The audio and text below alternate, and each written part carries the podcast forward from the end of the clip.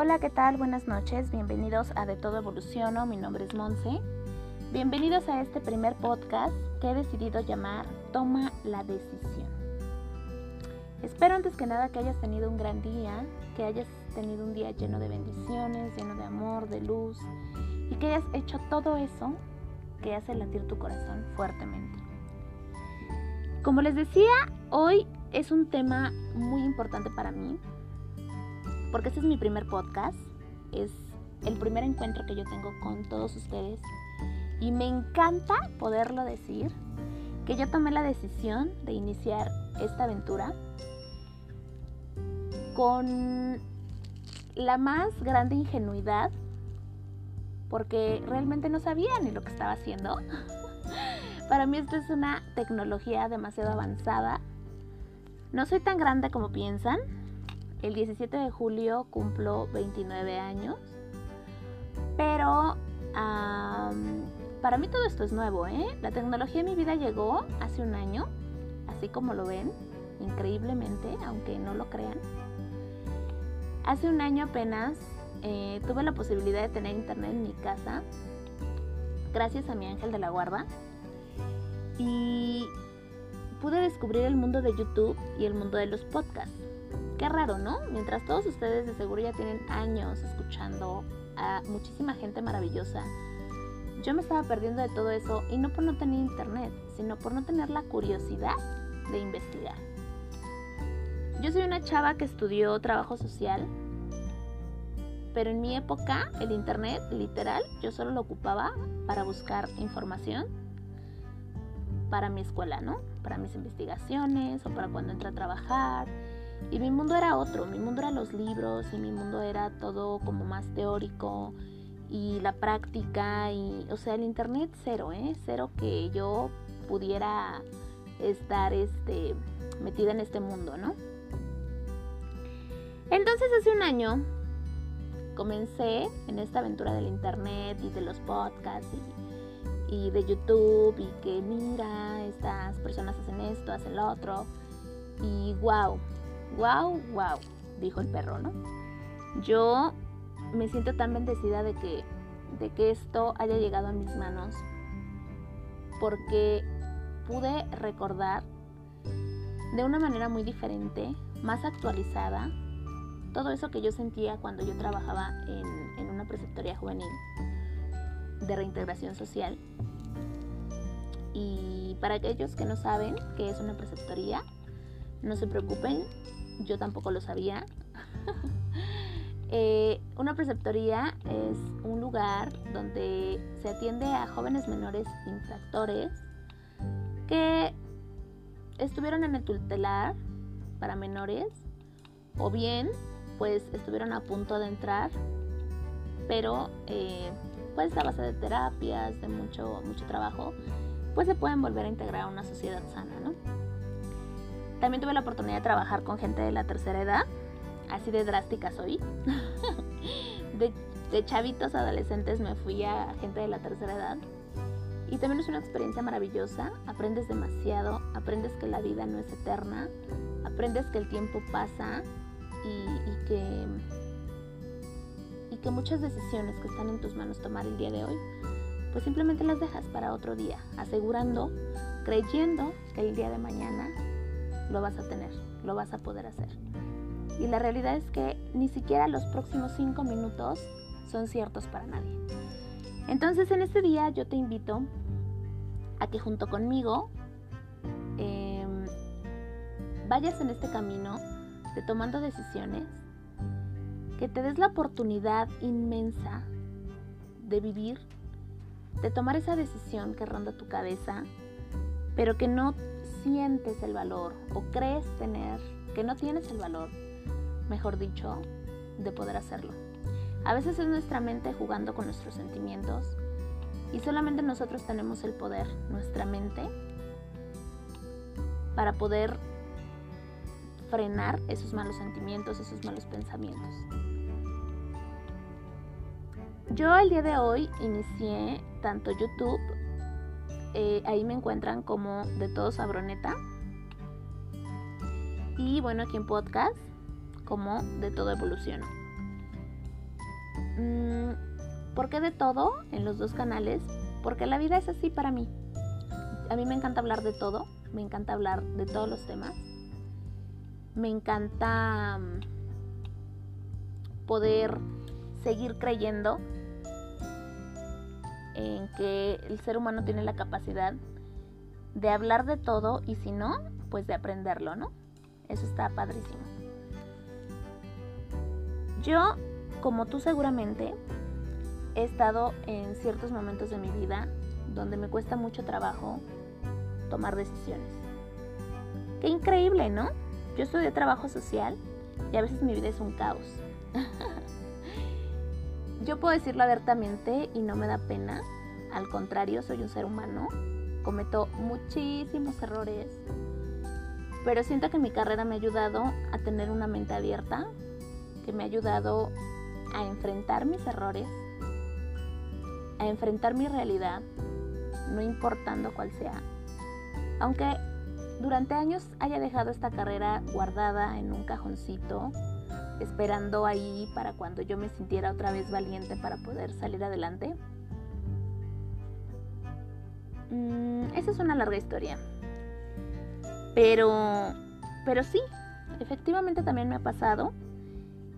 Iniciar esto de las redes sociales para mí ha sido todo un reto, porque les digo, yo nunca fui una chava que, pues que le encantara el mitote en esto de las redes sociales y que le supiera manejar y, y que mira, yo con trabajos aprendí a aprender y apagar la computadora y manejar un poco de Word. El Excel nunca se me dio.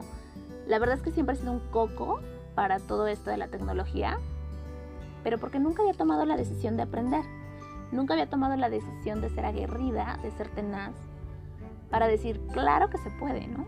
En muchas ocasiones lo he sido, en muchas ocasiones he sido súper tenaz para muchas cosas, pero en esto no, en esto simplemente le di largas, en esto simplemente no, no creía en mí, esa es la palabra. Y todo esto me lleva a que un día tomé la decisión de decir, claro, esta es tu oportunidad para volver a conectar, para volver a empatizar, para volver a manifestarte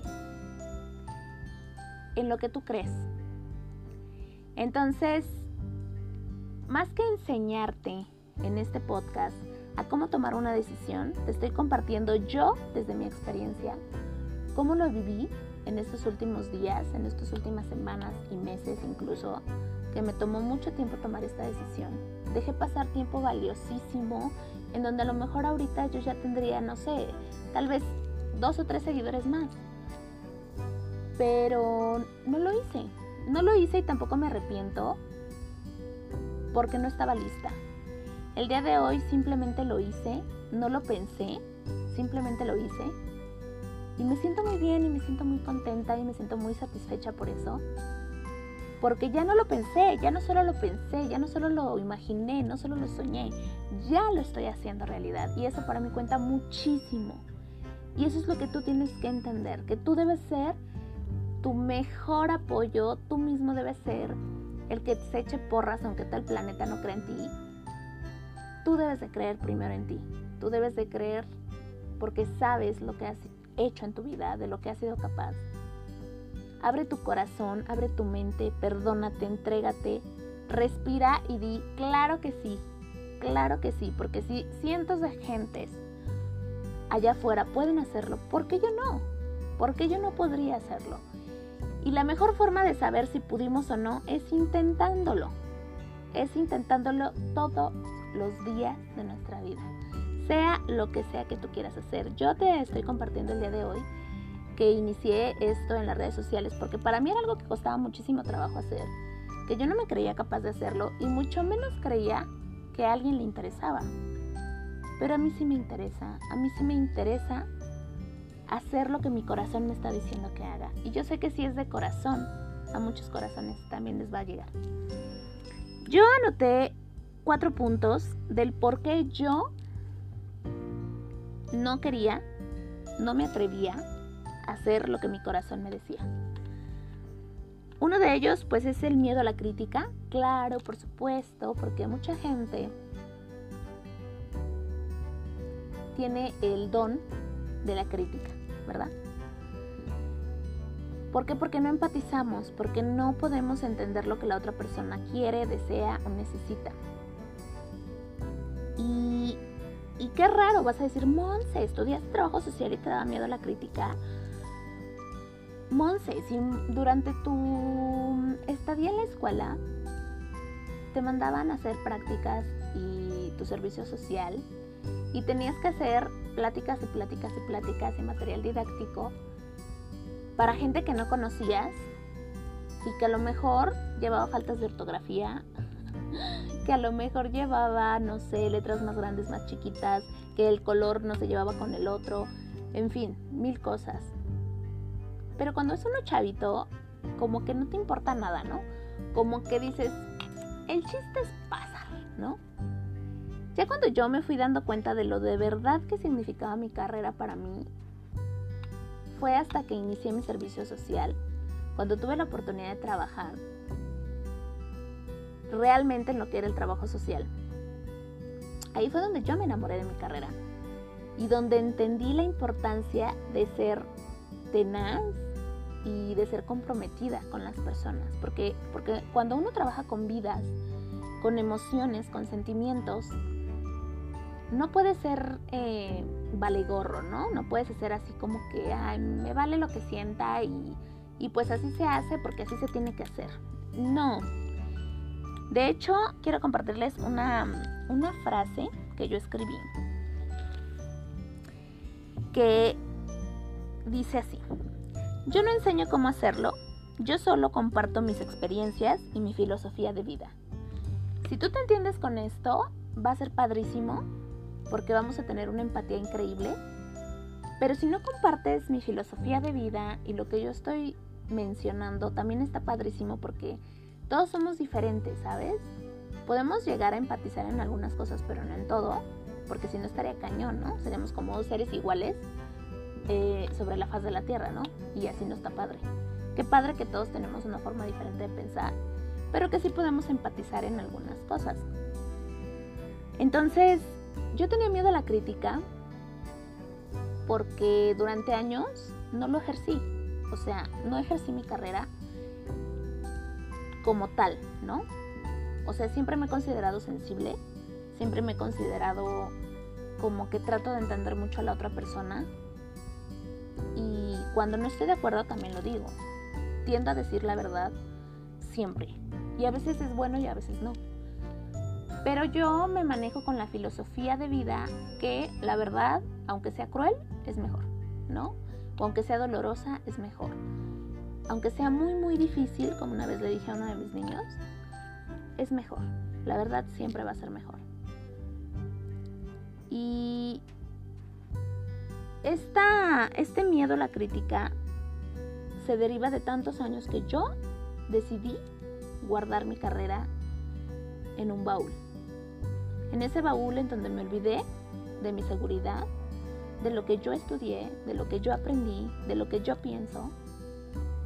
Y es bien triste, ¿no? Es bien triste cómo uno decide, porque es uno quien decide dejar eso de lado por hacer otras cosas. Yo decidí ser ama de casa, ya tengo cuatro años en casa con mis hijos, de que no trabajo. Y a lo mejor unos podrían decir, qué poquito, ¿no? Así de qué poquito tiempo y ya te estás quejando. No, de verdad que no. El estar con mis hijos para mí es una de las bendiciones más grandes y más maravillosas que puede haber en la faz de la tierra. Pero si dejas de lado como mujer o como hombre, yo creo también, ciertas cosas. Y una de ellas, pues, fue mi seguridad. Por eso es que también el punto número dos me llevó a notar que creía que era inferior a los demás que yo ya no podía hacer esas cosas porque ya había pasado mi tiempo, porque ya mm, había hecho lo que tenía que haber hecho y mi mundo ahora era otro, ¿no? O sea, mi mundo ahora era solo estar en casa con mis hijos, estar pendiente de ellos, estar atenta de todo lo que se refiere a ellos, pero me dejé otra vez de lado a mí, ¿no? Y por eso el, el punto número tres, que es que yo creía que no era capaz, o sea, yo ya no soy capaz de hacer eso porque ya, híjole, hace cuánto tiempo que estudié, hace cuánto tiempo que dejé de trabajar. Pero bien dicen que lo que bien se aprende nunca se olvida, ¿no? Entonces, eh, yo dije, sí, bueno, ok, sí, sí lo sé, pero me da pena, que es el siguiente punto, ¿no? El punto número cuatro. Qué pena. Qué pena que el rato va a escuchar mi mamá y va a decir, no inventes. Pero, pero después comprendí que si me daba pena no era lo que yo realmente quería hacer, ¿no? Otro, otro pretexto que yo ponía, porque, porque tendemos a poner pretextos cuando queremos tomar una decisión importante en nuestra vida, es, pues es que no sé cómo hacerlo, porque les digo que yo no sabía ni cómo, o sea, para mí era básico prender y apagar la computadora, porque de verdad. Pero la tecnología y yo no somos muy buenas amigas.